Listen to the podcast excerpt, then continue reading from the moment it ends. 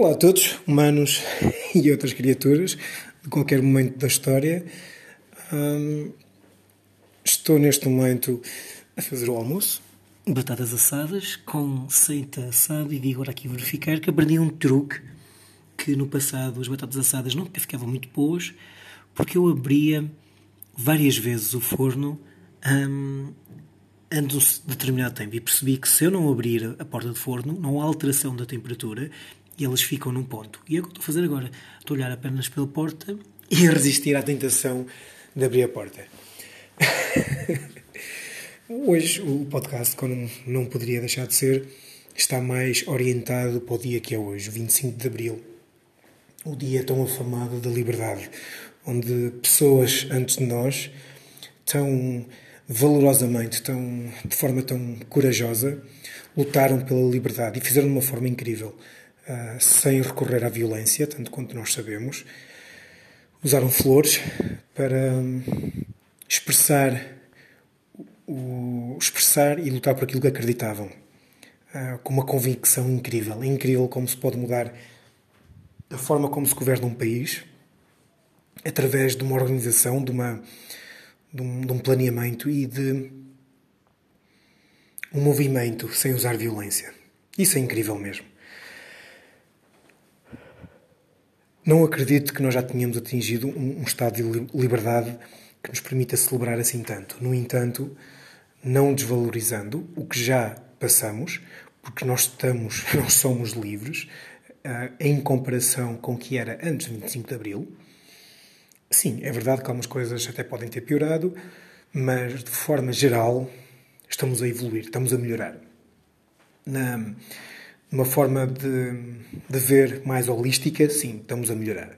Casos pontuais, ah, uma forma reducionista, sim, talvez possam dizer que há coisas que não estão assim tão boas, mas, na minha opinião, de forma holística, de forma geral, estamos muito, muito melhor. Aliás, eu posso estar agora a gravar isto e a partilhar isto ah, quando há uns anos atrás, antes do 25 de Abril, não o poderia fazer. Por isso, só por isso, para mim é uma boa evolução. No entanto, há uma forma de liberdade mais subtil. E quando eu pergunto às pessoas se se acham livres, elas dizem que sim. E eu então pergunto: quem é que te controla? Quem é o teu dono ou a tua dona? E as pessoas dizem que não, eu sou livre, eu posso fazer o que quiser. Eu, podes mesmo? Quem são as pessoas que tu nunca criticas? Mesmo que não concordes, mas que tu não questionas ou não contrarias para não perder a sua amizade ou, ou qualquer que seja a relação que tens com elas? Pergunta forte, na minha opinião.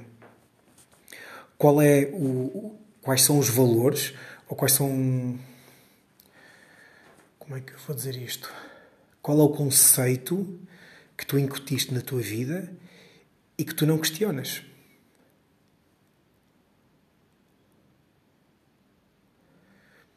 Quais são os hábitos que tu tens e que provavelmente podes não perceber que tu tens que condicionam a tua vida e as tuas decisões. Imagina que tu sempre aprendeste que. Isto é um exemplo muito básico, muito prático para explicar, mas é claro que não é muito grave, mas é um bom exemplo. Imagina que uh, sempre aprendeste que o domingo, o almoço, uh, o almoço é batata assada com entrecosto de aço de animais. Um, e toda a tua vida foi baseada nisso, sempre.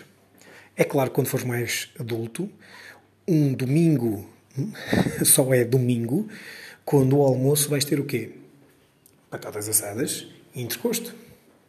E foste tão habituado ou habituada a isso que mais tarde, sem te aperceberes, sem te aperceberes mesmo, só vais associar um domingo em família e com felicidade e alegria se houver na mesa batatas assadas e entrecosto. Sem te aperceberes, um conceito, um hábito foi-te domesticado, ou melhor, foste domesticado ou domesticada segundo esse conceito e esse hábito. Onde tu não vais encontrar a felicidade se não cumprires esse hábito. Isso é uma forma de retirar a liberdade às pessoas. Imagina agora tu mudas a ideia de um domingo só é domingo. Se eu me sentar à mesa com as pessoas que amo, a comer seja lá o que for. mas estar com as pessoas, conviver com as pessoas. Isso já é um hábito diferente. E é um hábito bom, é um, é um controlo, se calhar, que nós gostamos. Eu não estou a dizer que todos os hábitos que nós temos são maus, é apenas uma forma de exemplo. Que mais conceitos, que mais hábitos nós desenvolvemos e que nos controlam a vida. Se nós crescemos numa família onde um, o pai. Um exemplo que não seja muito dramático, mas é o que me está a vir à memória neste momento, de, de casos que já li. Ah, e um grande caso é o livro Body Keeps the Score, mas um, sem devagar muito. Um caso onde o pai, uh, sempre que há um problema em casa, distribui violência por toda a gente. De uma forma assim mais ligeira, para explicar a situação, embora que seja uma situação grave. E a, pessoa, a, criança, aprendeu que quando se erra, a solução é violência. Mais tarde, essa é a forma que a criança aprendeu, e mais tarde, quando essa pessoa tem filhos, a pessoa vai responder na forma como aprendeu violência. Daí ser, tão, importante questionar tudo o que nós sabemos ou tudo o que nós acreditamos como certo. Porque se nós não questionarmos isso, vamos aceitar como verdade e vamos ah, justificar até o nosso comportamento. Isto são apenas exemplos. Um exemplo muito simples, outro um pouco mais dramático, infelizmente, mas muito real. Mas a pergunta fica: quem mais nos controla? Que conceitos, que hábitos nos definem sem nós sabermos? Somos mesmo livres?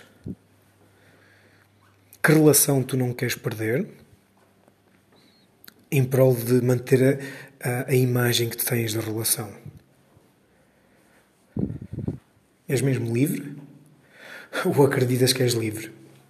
Ou acreditas que a movimentação física é o único conceito de liberdade que existe? Ou que o, o à vontade de falar num podcast é a única forma de liberdade que existe? Boas perguntas, principalmente para serem colocadas hoje no, no tão afamado 25 de Abril, Dia da Liberdade, que foram atingidas muitas liberdades, mas que mais liberdades ainda não foram atingidas. E essas que são consequência do nosso trabalho pessoal. Nenhum exército vem marchar na rua com, com flores para hum, nos libertar. Não esperem por ninguém que venha, seja lá de onde, para nos libertar. Isto é uma liberdade que vem de nós. E é a chamada última liberdade, a liberdade mais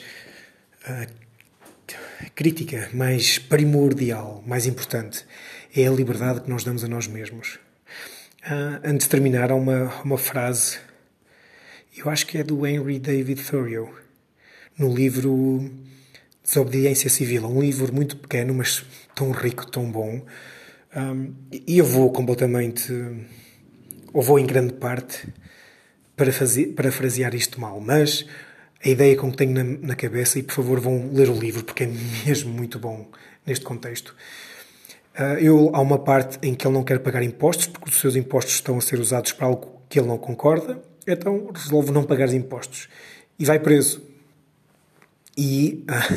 E ele ri-se, dizendo que vocês estão a aprender a pensar que me estão a aprender prendendo-me fisicamente. Mas a, minha, mas a minha mente continua livre.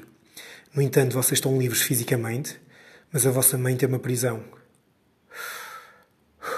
Eu vou repetir porque isto é tão bom.